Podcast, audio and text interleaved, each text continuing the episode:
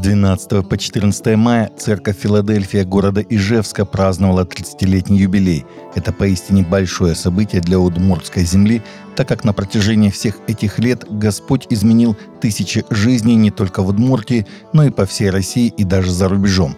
На юбилейную конференцию приехало много гостей из разных церквей и регионов России, среди которых был и начальствующий епископ РЦХВЕ Эдуард Гробовенко – в адрес церкви прозвучало много хороших слов, поздравлений и благословений. Основной мыслью поздравлений можно было назвать выступление церкви Филадельфия в особый возраст служения Богу, так как 30 лет – это возраст начала служения самого Господа Иисуса Христа. Папа Римский Франциск совершил беспрецедентный шаг, преодолевающий исторический раскол, возникший в 451 году – он внес 21 коптского христианина, замученного террористами исламского государства, запрещены в РФ, на Ливийском пляже в 2015 году в календарь Римско-католической церкви, объявив их святыми – Понтифик объявил об этом решении во время недавней встречи в Риме с папой Александрийским Феодором II, коптским патриархом, что стало важным шагом в решении доктринальных споров между римско-католической и коптской церквями, которые уже более тысячелетия считают друг друга принципиально еретическими, сообщает The Christian Post. Встреча, которая была приурочена к 50-летию встречи папы Павла VI с папой Шинудой III Александрийским, показала стремление к преодолению глубоко укоренившихся богословских разногласий, возникших в V веке. Раскол 451 года нашей эры был основан на различных взглядах на природу Христа, в результате чего католическая церковь и коптская православная церковь пошли разными путями. Семинар по китаизации христианства состоялся в Гонконге – CCC and TSPM и Христианский совет Гонконга совместно организовали симпозиум по китаизации христианства в Гонконге – Симпозиум проходил в отеле IMCA в Гонконге 18 и 19 мая, и в нем приняли участие более 120 человек из основных христианских деноминаций, семинарий и организаций социального обслуживания в Гонконге, в дополнение к китайской христианской делегации, состоящей из 24 человек, включая пятерых ученых.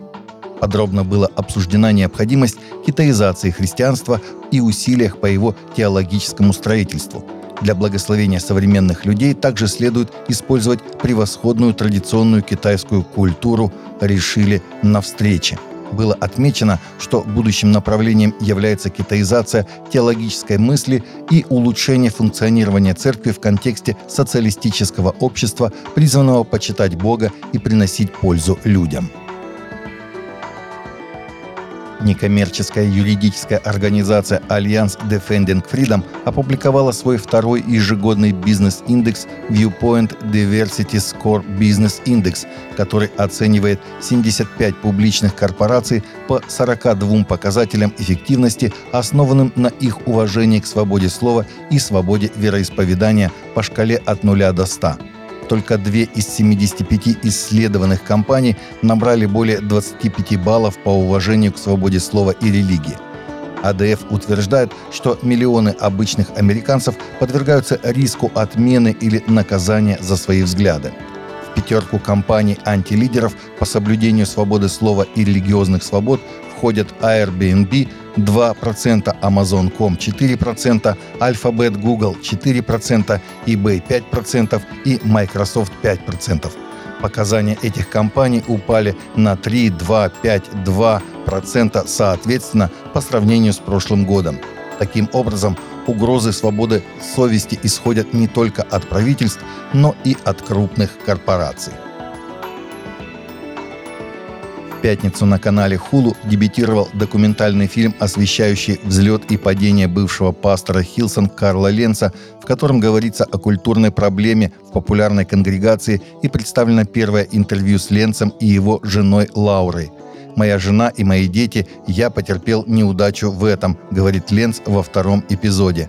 Документальный сериал «Тайны Hillsong а», состоящий из четырех серий, включает интервью с участниками, историками и журналистами – Эпизоды 1 и 2 сейчас выходят на Hulu. В сериале также рассматриваются противоречия, которые охватили австралийскую материнскую церковь конгрегации – Ленц был уволен с поста пастора церкви Hillsong на восточном побережье в 2020 году из-за внебрачной связи. Ленц был известен как пастор знаменитостей. Он стал центром внимания культурной богемы, когда крестил поп-певца Джастина Бибера, с которым они были хорошими друзьями. Таковы наши новости на сегодня. Новости взяты из открытых источников. Всегда молитесь о полученной информации и молитесь о страждущих.